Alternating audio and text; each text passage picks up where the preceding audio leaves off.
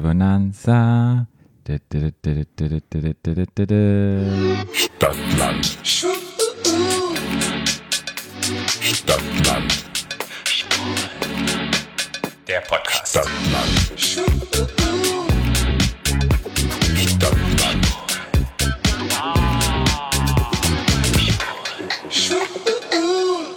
Hallo. Herzlich willkommen. zu Stadtland Schwul, eurem neuen Lieblingspodcast aus Schweden. Hm? Die Schweden. Ja, Sch äh, Sch Patrick, schwedische Männer sind sehr gut aussehend. aber da ging die Stimmung ganz schnell runter bei schwedischen Männern. Wieso? Na, weil die Stimmung bei mir runterging, als die schwedischen Männer auftauchten. Findest du? Ja. Ich fand, die waren alle sehr gut aussehend. Ja, aber trotzdem, aber es war eine andere Stimmung, es war eine andere Energie. Kann sein, aber trotzdem, ich habe gedacht, die sahen. Also immer wenn ich in Stockholm war, damals bei meiner Affäre, Mhm. fand ich immer die Männer in Stockholm entsprechend schon sehr meinem Geschmack. Also die schwedischen Männer sind schon sehr gut aussehend. Magst du blond und groß? Ja. Ja? Ja, ich mag ja alles. Ich mag ja auch dunkelhaarig und blaue Augen zum Beispiel. Oder ich kann ja alles mögen. Das ist ja aber, finde ich schon gut. Findest du gut? Ja, finde ich schon gut. Obwohl die ja auch gar nicht, die Schweden, die ich kenne, sind ja nicht alle blond und blau. Nee. Nee, überhaupt nicht. Viele sind auch dunkelhaarig. Aber ja, ich fand die trotzdem, sehen alle Echt? sehr gut aussehend. Ja. Ja, es gibt, gibt überall gut aussehende, aber ich könnte jetzt nicht sagen, so Schweden ist jetzt mein. Doch, ich mag schon sch- so schwedische Männer, das ist schon, Wärst du, wenn du, da werde ich rollig. wenn du eine Kontaktanzeige schalten würdest, Schweden bevorzugt? Schwanz bevorzugt. Äh, Schwedische ich, nee, ich, aber nee, ich habe ja, ich, ich, ich kann ja sowieso, ich sage ja, ich kann ja alles mögen. Aber ich habe dann da so gedacht, so die sind, die waren mir aber auch schon wieder zu gut aussehend. Dann kriege ich ja immer Angst vor denen, wenn die zu gut aussehend sind. Findest du, Ja, dass die so Angst. gut ausfinden? Ja. Echt? Ja. Okay. Okay. Ja. Ja. Ich habe ja Bonanza gesungen am Anfang. Hast du erkannt? Klar, Du hast gar nichts dazu gesagt? was soll ich denn dazu sagen? Nein, nichts. Bonanza, warum reitest Bei dir du bin ich manchmal sprachlos, Patrick, was soll ich denn sagen? Warum reitest du denn auf diesem Pferd? Weil ich eigentlich dachte, du reitest das Pferd heute und ich gebe dir die Zügel in die Hand. Aber das Gute ist, wir haben beide die Zügel in die Hand jetzt genommen und reiten es jetzt gemeinsam, das Pferd. Das ist ganz schön. ja. Aber du, aber du im Lady-Sitz, Patrick. Im Lady sitzt ja. Ja. Ist, ist schön. Wie die Hexen. Im auf- Damensitz. Ist wie die Hexen auf dem Besen. Ja, genau. Die sitzen nämlich auch nicht. Also- dem auf dem Besen. Also Patrick im Damensitz durch die Sendung heute. genau. Ja. Wie immer gibt es auch in dieser Woche wieder unser altbewährtes, oft kopiertes, niemals erreichtes A bis Z-Spiel, Patrick. Und was ist das Thema heute? Tiere. Tiere. Mhm. Bist du Also ein Tierfreund? Würdest du dich als Ich liebe alle bezeichnen? Tiere. Ja. Ich liebe manche Tiere mehr, manche Tiere weniger, aber ich liebe alle Tiere. ja, mir geht's genauso. Bist du lieber Hund oder lieber Katze? Weiß man doch schon. Ich Stimmt, bin Hund. Ich habe ja mal hier voll die Katzen gedisst und habe ich doch voll viele Hate-Mails bekommen, dass ich denn gegen Katzen hätte. Weil ich gesagt habe, alle Katzen sind Schweine. Oh, naja. Ja, habe ich gesagt. Ich Hast du nehme es gesagt? zurück. Ich nehme es zurück. Ich habe auch gute Experience gehabt mit Katzen, von daher. Ich sag mal, Katzen sind Arschlöcher. Mhm. Aber das darf man ja nicht mehr sagen. Ach so. Das habe ich gesagt. Ist das, ist das dann. Katzendiskriminierung? Ja. Katzenbashing? Ich, ich krieg wieder ganz viele Nee, Nachrichten. die, krieg ich, die kriege ich ja Die jetzt. kriegst dann. du jetzt, genau. Ich habe gesagt, die sind Schweine. Nee, ich sage, es Katzen sind Arschlöcher. Weil Katzen machen ja nur, was sie wollen. Ja. Ja. Ja, wir brauchen halt Menschen, die, Menschen sage ich schon, wir brauchen Tiere, die uns brauchen, die, Die wenn- abhängig sind von uns. Genau, die, wenn man mal kurz rausgeht, wenn man dann wieder reinkommt, sich total freuen, als hätte man sich 100 Jahre nicht gesehen. Wir brauchen einfach Bestätigung. Ich habe Ich- dieser innere Drang nach Bestätigung geliebt werden. Also ich glaube ja, dass wir Tiere schon mal hatten, aber ich, ich sag mal jetzt einfach machen so, als würde ich nichts wissen. Okay. Ich meine mal, wir hatten Tiere schon mal gehabt im Okay, aber aber langsam wird es auch, wirklich- langsam wird's auch wirklich schwierig mit Themen, weil wir Ja, haben ihr ja müsst mal wieder was schicken. Wir haben schon lange nichts mehr gehört. Von daher schickt mal wieder ein paar Sachen uns rüber über unsere DMs. Leitet mal was in unsere DMs rein. Es leidet mal in Pat genau, es leidet mal in Patricks DMs. Mhm. Und dann haben wir wieder ein paar tolle Themen für uns ABZ-Spiel. Du dürft auch gerne Patrick nochmal ein Schwanzbild schicken. Hast du eigentlich eins gekriegt jetzt Nein, mittlerweile? gar nicht. Hast du gar keins Ich habe gekriegt? gar keins gekriegt. Wir, haben ja, wir, waren ja bei Barbie Breakout im Podcast zu Gast und haben darüber gesprochen, dass ich ständig Schwanzbilder geschickt bekomme, Patrick aber keine. Mhm. Und da haben wir einen Aufruf gestartet, dass ihr sehr gerne auch Patrick mal Schwanzbilder schicken Genau, könnt. ich gebe den Consent dazu, weil ich habe noch nie über Instagram ein Schwanzbild gekriegt. ja. Dann wird es auch mal Zeit. Ja. Ja? Ja, hast du seit der Folge noch zwei, drei, ich vier, kriege fünf, jeden sechs Tag welche geschickt, da habe Ah, ich da, okay. klar, natürlich. Mhm. Gut. Dann fange ich an. A.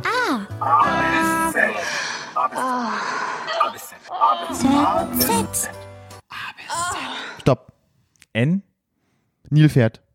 Das habe ich gedacht. Ich habe es gechannelt. ich habe es gechannelt und das war's. Und zu Neil fällt mir, fällt mir wirklich etwas, eine tolle Geschichte ein. Ich bin ja mal neun Monate durch Afrika gereist. Jadi, jadi, jadi. Die Geschichte kennt ihr ja alle schon. Und wir. Ich, das, war jetzt mein, das waren jetzt meine Gedanken, die ich dir jetzt geschickt habe. Ja. Also Patrick, heute immer auf einer gedanklichen Wellenlänge. Mhm. Ich habe jetzt gedacht, oh, nicht schon wieder die Story. Aber da hast du sehr gut gemacht, Patrick. Mhm. Sehr gut. Und wir waren an den Victoria Falls und Victoria Falls hat auch einen Nationalpark. Victoria Falls ist ja, glaube ich, eines der sieben Weltwunder. Sind, Neben meinem Gesicht. was hast du gesagt? Das ist zwischen Sambia und Simbabwe sind es Wasserfälle vom Nil, die in Uganda starten und dann gehen die da halt runter. Und nee, stimmt gar nicht. Das geht in die andere Richtung. Jetzt muss ich. Das ist falsch. Falsche Information. Ich Gut, Patrick, ich hab, Geografie Egal. ist in mein Fach. Also du kannst, ich, ich glaube dir alles. riesengroßer Wasserfall in der Welt, mega, mega, mega. Und da gibt es einen, einen Park und man muss, wenn man in diesen Park reingeht, Geld bezahlen. Auf diesem Wasserfall gibt es einen Devil's Pool. Und Devil's Pool heißt es, wenn der Wasserfall, also es gibt immer ähm, Low Season, nee, Dry Season und High Season. Und in der Dry Season ist der Wasserfall nicht so gefüllt mit Wasser und man kann sozusagen über den ähm, über den Wasserfall schwimmen zur Mitte und da gibt es wie so ein, ja, wie so ein kleiner Swimmingpool, wo man sich reinsetzen kann und dann zwei Meter oder 1,50 Meter neben dir geht es dann 100 Meter runter. Ja. Ja. Und man kann das machen und es kostet aber unglaublich viel Geld. Aha. Es kostet ungefähr 150 Dollar, dass, dass du halt so einen Guide hast, der dich, weil es auch gefährlich ist, der dich halt da über den ähm, Zambezi River ähm, rüber transportiert, dass du halt an diesen Devil's Pool kommst. Ist wirklich saugefährlich. Und wir dachten halt so, hey, nee, wir zahlen doch keine 150 Dollar. Wir finden mal irgendjemanden in diesem Dörflein und quatschen einfach mal, ob wir nicht über den Zaun klettern können, ob es uns da nicht irgendjemand, ja, hinbringt. Und wie ges ähm, gesagt, getan, sind wir durch dieses Dorf und haben dann jemanden gefunden, der gesagt hat, ja, cool, machen wir. Ich kenne da die Guides, die das bewachen, aber ach, den zahlt dann Bier und dann, die lassen uns dann über den Zaun klettern und dann können wir da hin. Und Da sind wir, es war Vollmond, sind wir bei Nacht und Nebel über diesen Zaun geklettert und sind dann wirklich mit Boot und geschwommen auf die Mitte von dem Victoria Falls. Und dann waren wir in diesem Devil's Pool. Und das ist halt wirklich man sieht ja nicht, dass es so ein Pool ist, weil das sieht ja so ein Fluss, das, man sieht nicht, dass da tief runtergeht. Und man springt da dann rein und dann halten sie dich an Bein fest und dann wirst du so über die Kante rausgeschoben und dann kannst du wirklich 60 oder 60 bis 100 Meter kannst du runtergucken. Albtraum. Richtig, richtig geil. Und das Schöne war, es gab einen Lunar Rainbow, weil sich das Wasser mit dem Mondlicht reflektiert und dann siehst du einen Rainbow. Aber was hat es mit Nilpferd zu tun? Hm, als wir zurückgegangen sind, das sind halt auch unglaublich viele Nilpferde. Und durch den Mond und die Steine hüpfst du immer von Stein zu Stein, dass du nicht nass wirst. Und ja, du kannst schlecht unterscheiden, Nilpferd grau, so ein Stein ist grau. Ist es jetzt ein Stein oder ist es ein Nilpferd? Oh. Und ein Bekannter von uns, der wollte springen, das Nilpferd hat ihn gesehen, kam dann sozusagen hoch, hat den Mund aufgemacht und hat geschrien, so, und er ist dann weggerannt. Oh Gott. Und dieser Guide, der uns gemacht hat, dem, der ist blass geworden im Gesicht, der hat nur noch gesagt, run! Und wenn schon der Guide Panik hat, dann sind wir über diese Steine gehüpft und sind aus diesem Zambezi River wieder raus.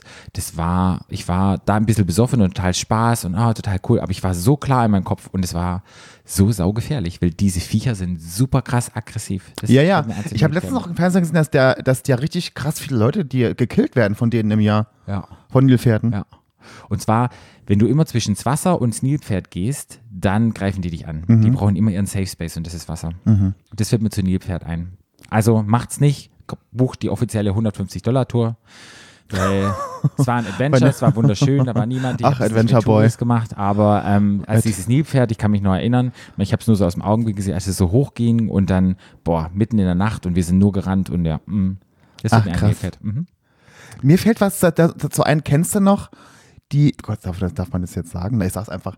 Kennst du noch, als Kind gab es doch über, über Überraschung die Happy Hippos? Ja. Kennst du die noch? Ja. Die habe ich alle gesammelt. Ich hatte so einen Setzkasten, aber das genannt, den habe ich in der Schule gebastelt.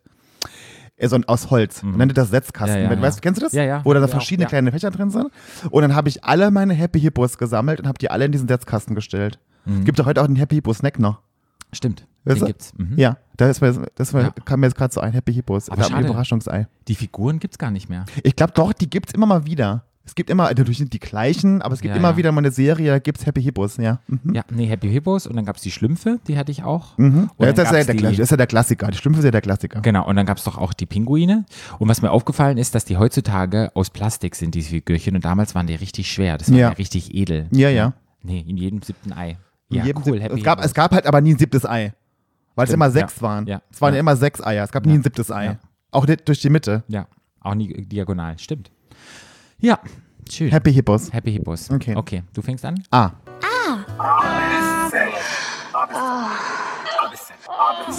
Z.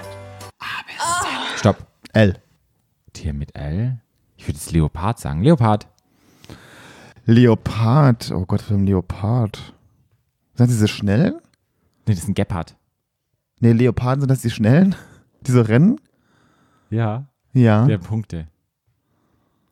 Also zu Leopard fällt mir, fallen, mir, fallen mir immer diese furchtbaren Tierdokumentationen ein. Kennst du das? Mhm. Wenn sie die Leoparden sind noch die schnellen Katzen, die so schnell rennen können. Und wenn sie immer diese ganzen armen, was ist das, ein Gnu oder was, was sie da irgendwie jagen und dann, und dann äh, filmen sie immer in Zeitlupe, wie der, wie der Leopard hinter denen herhetzt und dann die irgendwie äh, anfällt und den ins Genick durchbeißt.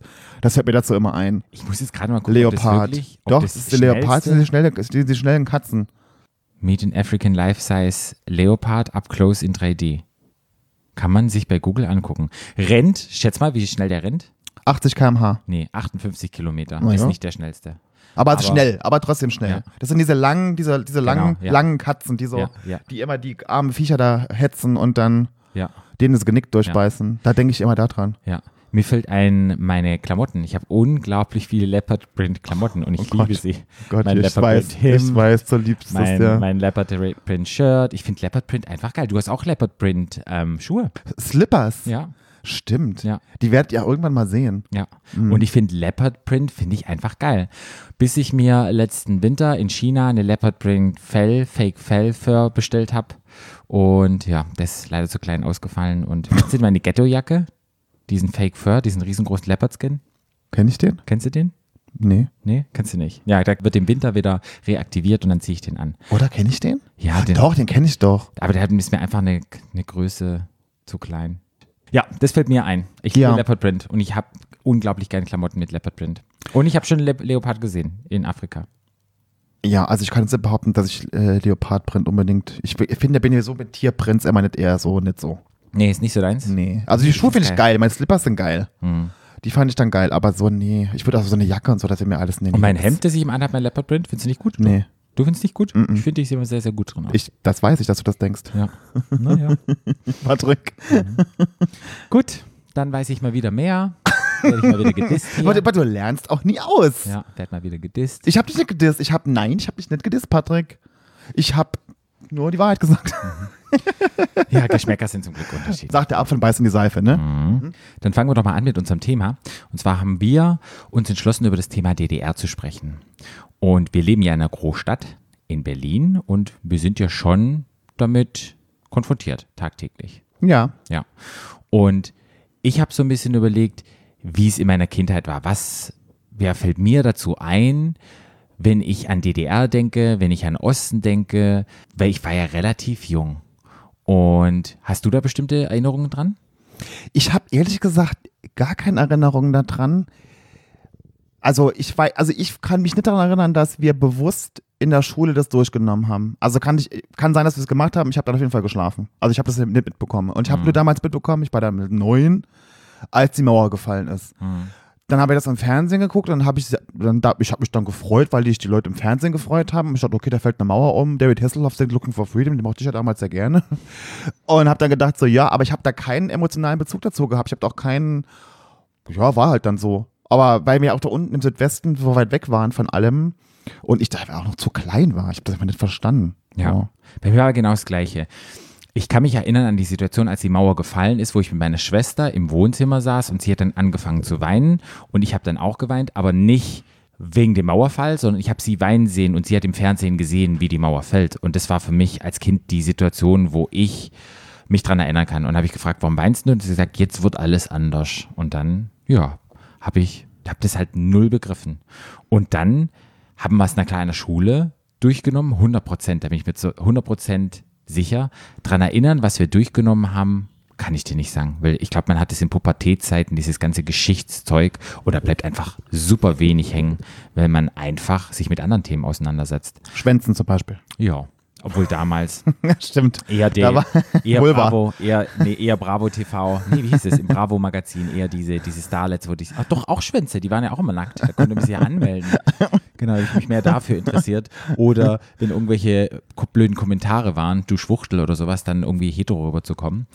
Ja, und dann ist es mir das erste Mal aufgefallen, ich war in der Jugendfeuerwehr und wir hatten ein Jugendfeuerwehrtreffen in Frankfurt und da kamen auch Leute aus dem Osten hin.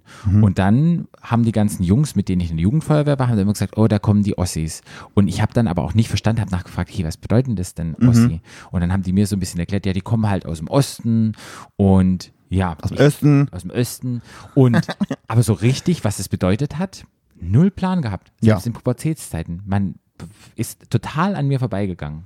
Na, und dafür habt ihr ja uns, euren neuen Lieblings, ne- euren neuen Geschichtslieblingspodcast, Mhm. Stadtland Schwul. Und deshalb machen wir heute DDR und, und geben euch mal eine kleine Achterbahnfahrt durch die DDR. Ja, weil wann setzt du dich damit auseinander? Ja, nie. Gar nicht, gar nicht. Man weiß irgendwie so ein bisschen was. Wenn man hier in der Stadt lebt, weiß man vielleicht ein bisschen mehr, wenn man irgendwelche Touri-Touren gemacht hat. Ja. Aber ansonsten, Das Thema ist natürlich unfassbar komplex. Ne? Ja. Und man könnte natürlich jetzt einen ganzen DDR-Podcast machen. Da könnte Ja. je, jede, jede Woche eine neue Folge machen Ja. irgendein Thema DDR. Wir haben natürlich jetzt uns nur vorbereitet, so einen kleinen Exkurs zu machen, euch so ein kleinen paar Eckdaten zu sagen und, und euch auch mal ein bisschen zu erzählen, so über vielleicht auch Schwule und Lesben in der DDR damals oder wie die da gelebt haben. ja. Ne? Das Ding ist auch, hey, wir beide sind nicht in der DDR groß geworden. Nee. Von daher sind wir auch keine Zeitzeugen in diesem Sinne. Und ja, einfach wie zwei Wessis, Einfach mal, einfach mal über den Osten sprechen. einfach mal zu sprechen. Es fühlt sich sicher ganz viele angegriffen und denken so, das war so gar Das nicht. war so gar nicht. nee, aber ja, ich finde es trotzdem wichtig. Ja, Ja, ich finde es auch ich wichtig. einfach auch mal zumal, wir in Berlin, zumal wir in Berlin wohnen und es ist halt Teil unserer Geschichte in Berlin. Ja. Und deshalb fand ich es auch mal ganz wichtig, mal darüber zu reden. Ja, ja. Ja. Nee, und ich muss sagen, erst als ich nach Berlin gezogen bin, wurde ich oftmals diskriminiert von irgendwelchen Wessis.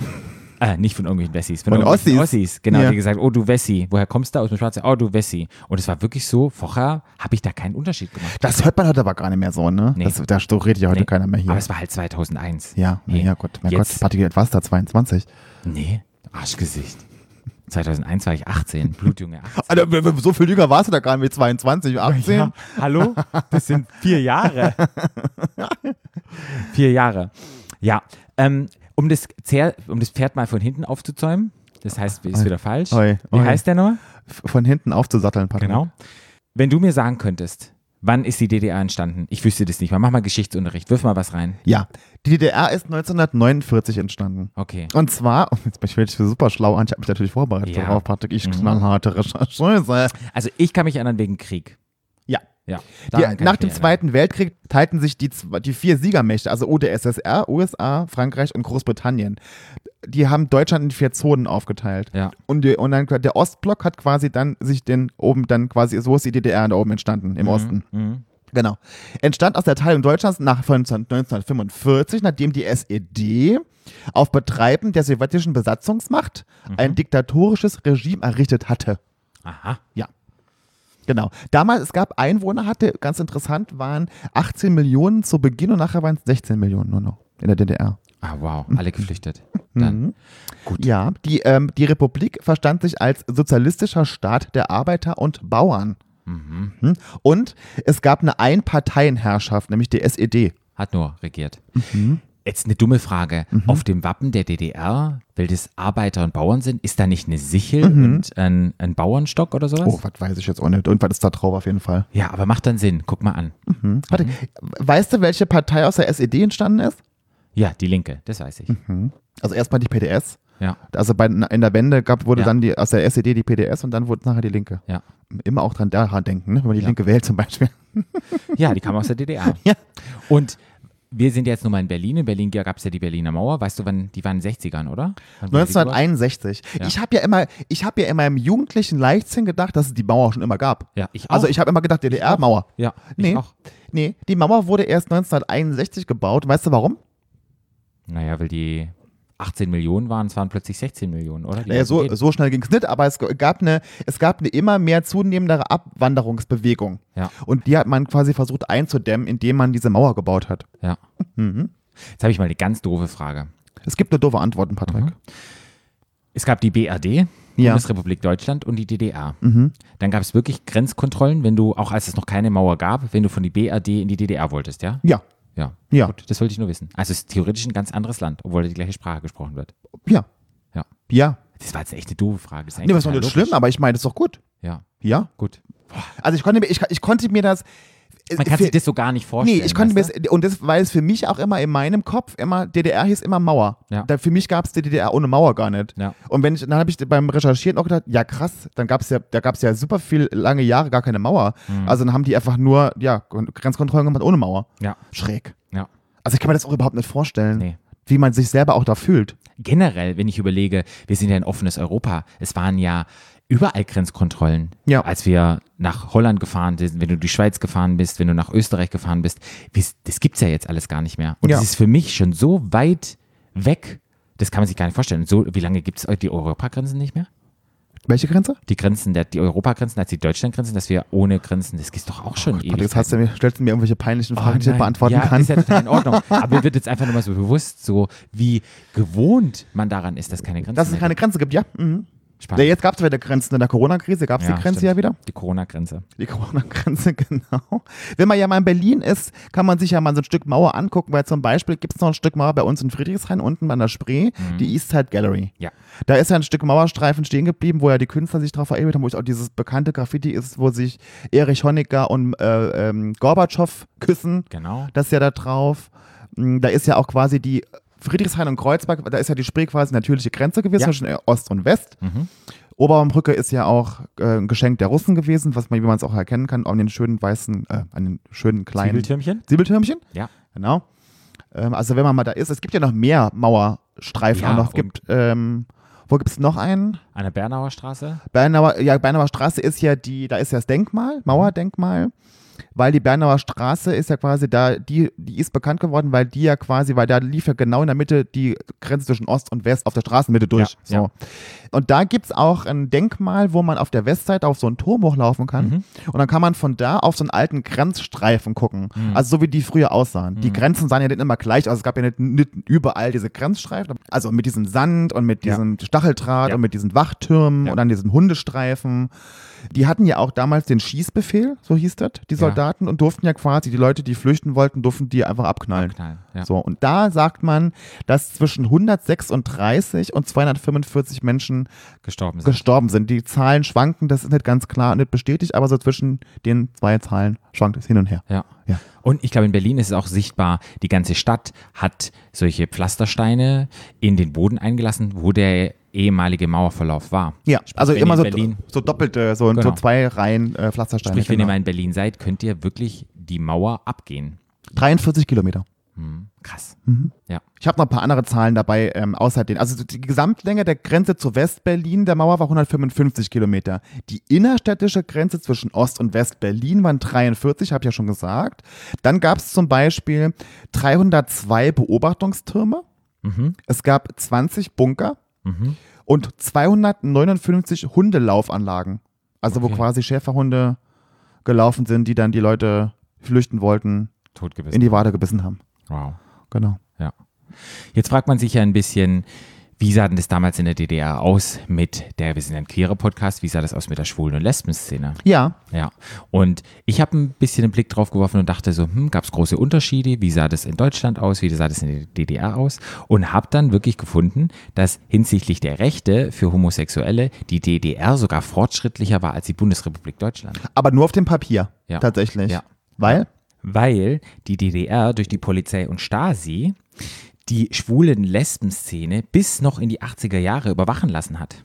Und Und das fand ich ganz spannend. Um die zu überwachen, haben die so genannte Romeos eingeschleust. Mhm. Und zwar waren das SED-Spione, die sich als schwul ausgegeben Also von der haben. Stasi. Von der Stasi, die sich als schwul ausgegeben haben, um in diese Vereinigungen reinzugehen und zu gucken, was die da so treiben. Mhm. Weil die dachten, ähm, die möchten hier irgendwie die DDR auflösen. Aber das ging ja letztendlich gar nicht drum. Ja, weil die wirklich Angst hatten und nicht wussten, hey, was passiert da? Mhm. Ja. Und bei den Lesben, da waren es die Julias.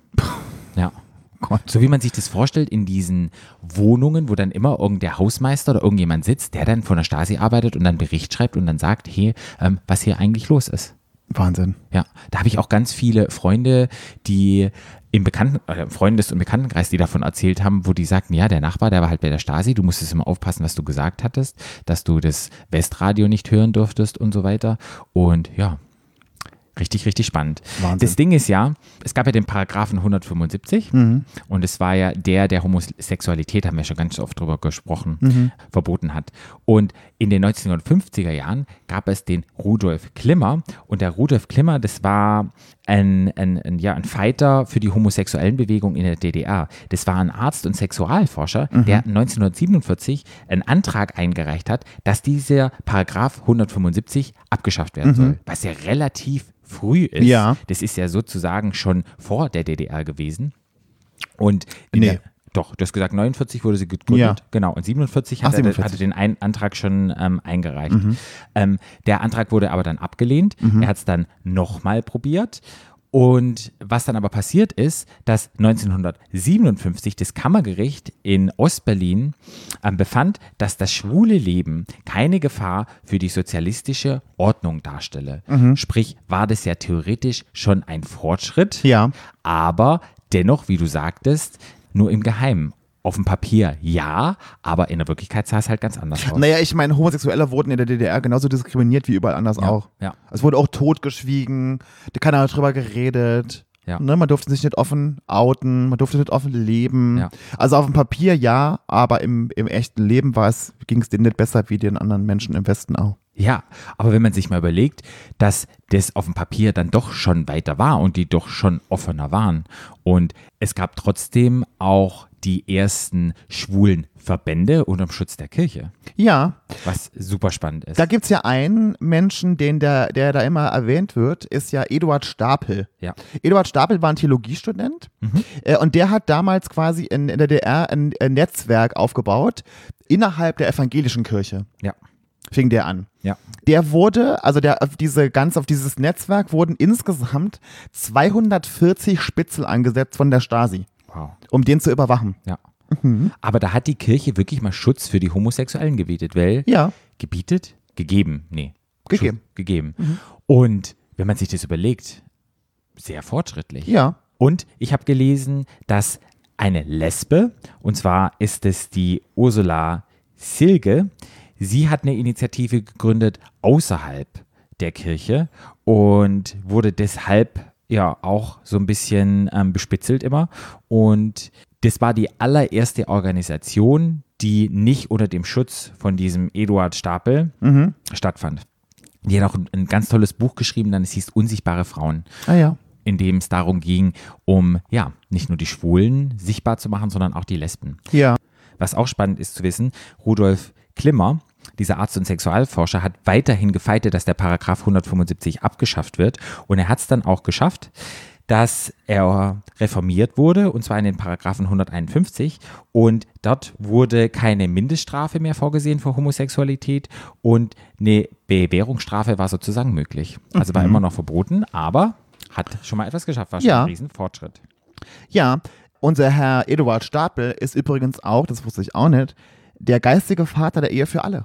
Ah, wow. Das ist nämlich da entstanden, in der DDR tatsächlich. Im Zuge dessen, wo die diese ganzen ähm, Netzwerke da, Schwulen- und Lesben-Netzwerke in der DDR gegründet haben, ist auch quasi in der DDR, fing ja die Wende so langsam an, in den 80ern. Ne? Ja, also die Menschen ja, ja. wurden aufsässiger, die Menschen wollten da raus, die Menschen haben mehr demonstriert, die Menschen, Menschen haben mehr für ihre Rechte sich eingesetzt. Und in dem Zuge sind auch diese ganzen Netzwerke größer geworden, der Schwule und Lesben. Ja. Äh, und der fing damals schon an, der hat quasi den Grundstein damals gelegt für die Ehe für alle. Dafür Wissen- haben die sich schon eingesetzt. Wissen wir, ob er selber auch schwul war?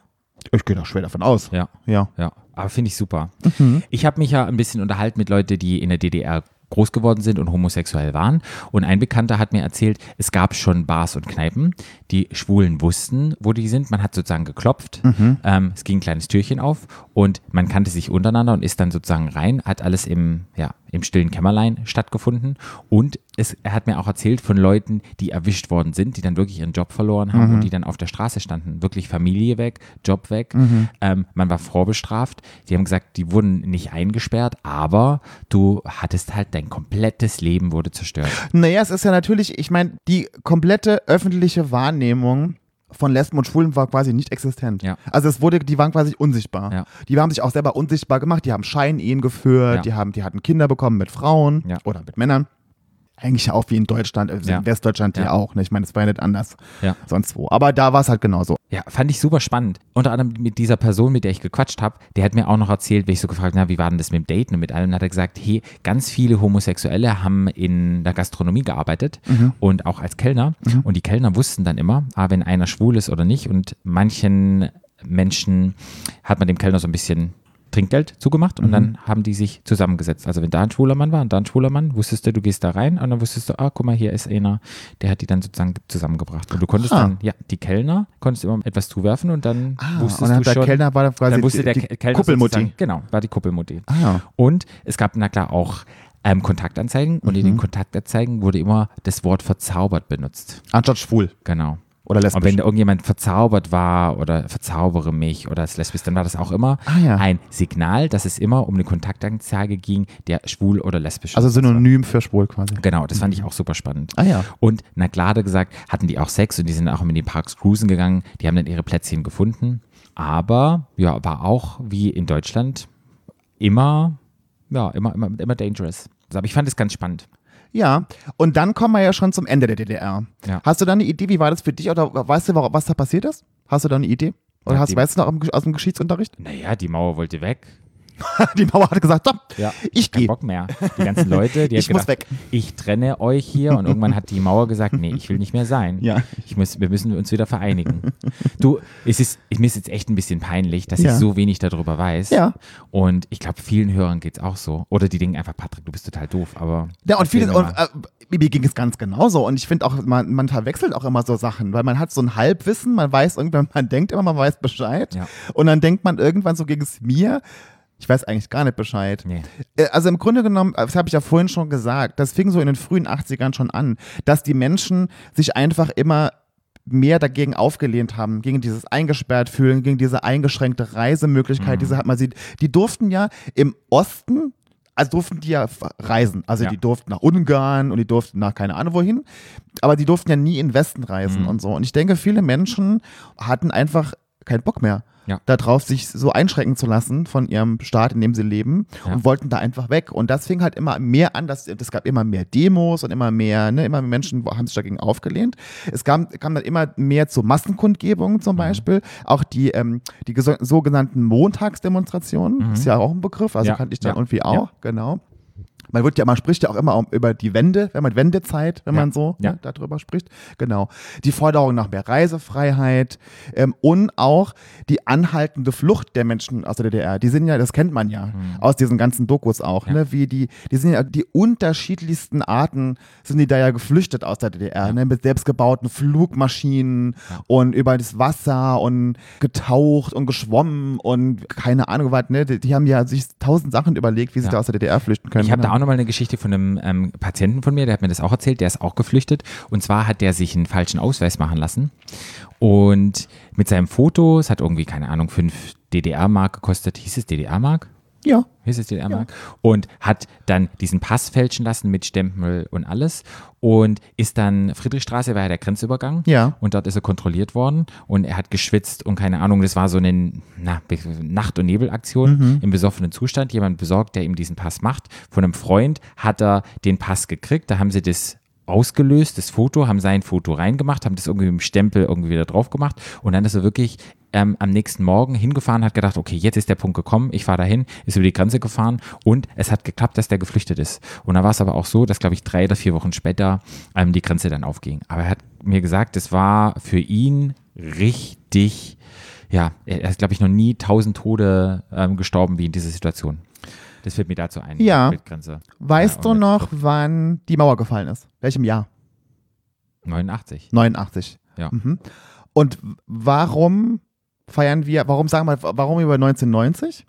Ja, da wurde die Bundesrepublik dann einfach wieder gegründet, oder? Genau. Die Mauer ist gefallen. Genau. Die Also in der Nacht vom 9. 1990. auf genau, in der Nacht vom 9. auf den 10. November 89 ist die Mauer geöffnet worden. Ja. Also dann wo quasi da durften alle raus. Und dann war aber am 3. Oktober 1990 wurde offiziell die äh, war die deutsche Wiedervereinigung. Mhm. Und das feiern wir ja heute noch, die deutsche Wiedervereinigung. Genau. Da bin ich immer total durcheinander gekommen. Ich habe mir gesagt, hä, neun- das war 90, wieso denn hier 89 und so und dann habe ich da war ich ein bisschen verwirrt. Ja, So, genau. macht aber Sinn.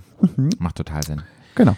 Wenn du jetzt in Berlin unterwegs bist, begegnet es dir noch, dass Leute sagen, oh du scheiß Wessi oder dass du irgendwelche Kommentare kriegst von irgendwelchen Leuten in deinen Also ich kann mir, kann mir vorstellen, dass mir irgendwelche Spanier, die seit zwei Jahren hier wohnen, mich Wessi nennen. Ja. Oder scheiße Wessi.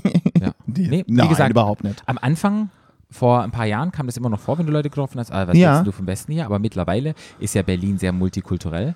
Und ja, ich würde sagen, die, es kommen halt viele Spanier, Italiener, Ja. überall aus Europa. Ist ja der, der Pol, ist ja das, das, das Leben von Europa, der, der Puls der Zeit Der, Po- das ist der Dreh- und Angelpunkt. von Europa. Ich kann auch eine lustige Story noch erzählen. Ich hatte eine äh, Kollegin in Frankfurt bei mir auf der Arbeit, die ist in der DDR geboren und aufgewachsen. Ja. Und die hat mir eine lustige Story erzählt. In der Nacht, als die Mauer eröffnet wurde, Ja. war sie mit einer Freundin, in, wollten sie in eine Disco fahren oder Mhm. waren in der Disco. Und dann hieß es, die Mauer wurde eröffnet. Dann war aber in dem Ort, wo sie waren, Stromausfall. Und Mhm. sie wollten das auch gerne im Fernsehen gucken. Und dann hatte die Freundin hatte einen Mofa. Mhm.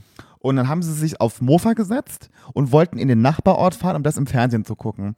Dann hatte aber meine Kollegin eine frische Dauerwelle sich machen lassen und wollte den Helm nicht anziehen fürs Mofa, weil wegen der frischen Dauerwelle. Mhm. Ja, ja. Und dann hat sie sich den Helm nur so halb auf den Kopf gesetzt. Ja. Weißt du, so komisch, damit die Dauerwelle drin äh, nicht, äh, ruiniert wird. Und dann sind sie so auf dem Mofa, wollten sie in den Ort und sind aber von der Polizei angehalten worden Okay. und mussten dann die Nacht in den Knast. Und haben quasi die Nacht der Wiedervereinigung im Knast verbracht, weil sie den Helm mit anhatte. Krass. Mit der frischen Dauerwelle. ich hätte auch gerne gerne Dauerwelle. Oh nee, Sieht Patrick. bestimmt geil aus. Nee, sieht nicht geil aus. Und die hat mir auch erzählt, ich meine, ich habe selber nicht in der DDR gewohnt. Ich, sie ist auch die einzige, die ich kenne, die da aufgewachsen ist. Die hat gesagt, wenn man sich mit dem Gedanken angefreundet hat, dass man da quasi wie eingesperrt ist. Man ist ja, also man war ja wirklich eingesperrt, man konnte ja schon reisen, aber halt in den Westen. Hatte man oder konnte man in der DDR eigentlich ein ganz gutes Leben führen. Das hat einem wenig gefehlt in der DDR, so zum Leben. Also war so ihr, ihre Erinnerung an die DDR. So ihr, also ihr hat nichts gefehlt eigentlich und so, weil sie sich damit auch ganz gut anfreunden konnte. Sie hat, also, sie konnte damit ganz gut leben. Ja. Aber ich glaube, wenn man wirklich so freiheitsliebend ist und wenn man irgendwie auch gerne vielleicht reisen oder unter die Welt gern sehen wollen würde und konnte das nicht, ich glaube das schon, dass das bei den Leuten dann schon dazu geführt hat, dass sie sich dann irgendwie gedacht haben, okay, ich muss hier halt raus und dann Ja, flüchten. ne? es ist ja auch einfach, weißt du, alle hatten genau das Gleiche. Es gab Ja. ja, diesen, diesen Vergleich mit anderen nicht, was man sagen könnte, oh, der hat ein dickeres Auto oder Ja. die Wohnung ist anders oder Ja. er hat den besseren Mixer oder sowas. Ja. So, wenn man das jetzt auf so eine krasse sozialistische Art und Weise setzt, wenn alle Ja. das Gleiche haben, gibt es auch keinen Streit. Ja. Sprich, von daher hört sich jetzt vielleicht ein doof an, ist es aber, aber das hat auch viel, ja, hat sicherlich auch viel Gu- Gutes, oh, das hört sich bestimmt doof an, aber viel Gutes gebracht. Ja, weil, na ja. Weil wenn du nur das Gleiche hattest, dann, dann ja, ist, solche Neidgeschichten sind halt nicht. Das war die Aussage von der Kollegin, die meinte, Ja. es gab auch viele gute Sachen in der DDR. Es war war ja, was ich auch nicht zum Beispiel gar nicht so wusste, in dieser sozialistischen Weltanschauung gab es ja auch zum Beispiel keinen Mord und keinen Massenmord und so. Das gab es ja da. Das war ja quasi, sollte, sollte es nicht geben. Ja, ja. Und dann natürlich gab es aber auch zum Beispiel so Serienmörder in der DDR und so. Da gibt es auch eine tolle Doku darüber, habe ich auch gesehen, wo dann so Morde aufgeklärt wurden, aber nur so halb gar, weil das durfte, das war ja alles, durfte ja alles quasi gar nicht sein. Und da war das alles so, dann äh, wurde die Kriminalpolizei da weggenommen und die Stasi hat dann quasi da irgendwie ermittelt und so, da waren irgendwie ganz viele Fehler gemacht. Es war so ganz schräge Sachen sind da auch gelaufen dann in der DDR damals im Rahmen dieser sozialistischen Weltanschauung. Es war schon super interessant auch, was da so abging bei denen. Und was ich auch mal geil fand, ist, hat sie auch erzählt, wenn dann Honecker irgendwie äh, zu Besuch kam, wurden immer die ganzen Fassaden neu gestrichen. Ja. Da wurde immer alles neu gemacht, wenn Honecker haben- kam. Und wir haben ja in Berlin diese Straße, die äh, ja theoretisch das Berghain war ja ein altes Elektro-Umspannwerk Mhm. und die hat ja nur die Straße, ähm, was ist Frankfurter Allee, Ja. wo die ganzen Bauten sind, wo, wenn man irgendetwas aus der DDR gesehen hat, die Paraden sind die halt immer lang, das war ja nur für die eine Straße zuständig, mhm. wenn man das sich überlegt. das war die Vorzeigestraße der DDR, wo dann die Leute im Fernsehen gedacht haben, wow, sieht das geil aus. Ja. War doch auch alles eine Fassade. Wie bei dir. Nein, aber eine gute. Aber eine gute Fassade. Hm. Wird mal von außen immer durchgestrichen und dann Immer alles frisch. mhm. von außen frisch, von innen, innen hui, nee, außen pfui, innen hui. hui. Innen- Außen, innen- außen innen Pfui, hui. Innenhund. Nee, Genau. innen hui, nee, außen hui, Innen Pfui. So, ja. Ja. Nee, aber ja, echt gespannt. Echt gespannt. Ja, aber wie gesagt, das ist ein Thema, meine Fresse, da hätte man jetzt auch irgendwie, da kann man ja abendfüllend, kann man darüber reden, Ja. ne? Aber wir haben nicht Abende damit gefüllt, wir haben euch eine halbe Stunde damit gefüllt. Naja, aber man hat mal wieder was drüber gehört, man hat mal drüber bisschen geredet. Ich, fand Ich, habe viel gelernt jetzt auch von dir. Das sind einige Ja. Dinge, die waren mir nicht so richtig bewusst. Ja. Und jetzt weiß ich die. Ja. Aber wir haben jetzt immer noch unseren schönen Tipp. Der heißt wie? jung, unschuldig und schwul.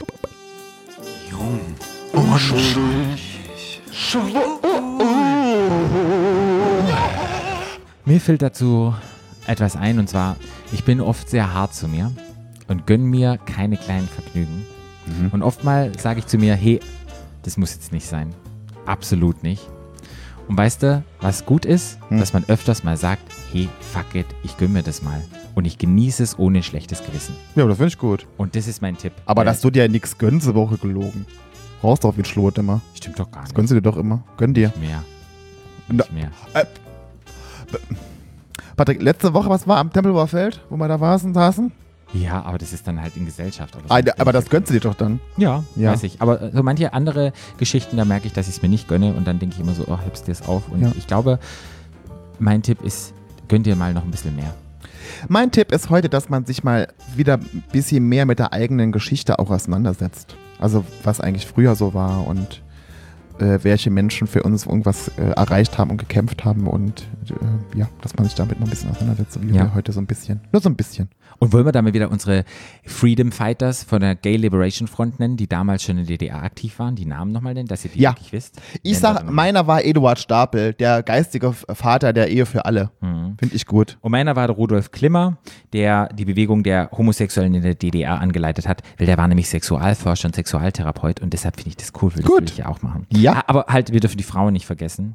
Und es war die Ursula Silke, die Lesbe, Ach, Uschi. die ganz, ganz viel gemacht hat für die Lesbenbewegung. Sehr gut. Uschi für die Lesben. Mit ihrem Buch Unsichtbare Frauen. Sehr gut. Und ihr könnt die ja mal googeln und die Bücher gibt es auch noch, die kann man mal lesen. Und wenn ihr in Berlin wohnt, es gibt gerade eine Ausstellung im Berliner Kunstverein Ost und zwar gab es einen Maler und Grafiker, den Jürgen Wittdorf. Das war ein Künstler der DDR, der hat Holz- und Linol-Schnitte gemacht, erinnert mich ein bisschen an Tom of Finland.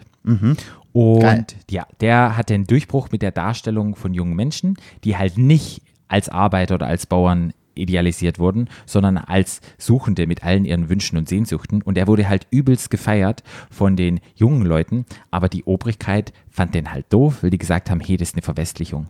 Und für den war die Kunst ein Mittel, mit seiner eigenen Sexualität sich auseinanderzusetzen, die ja, wie wir wissen, in der DDR bis 1968 strafrechtlich verfolgt wurde. Und ihr könnt da mal so ein paar Linolschnitte von ihm angucken und ein paar Zeichnungen, die sind schon sehr homoerotisch und echt auch richtig, richtig schön.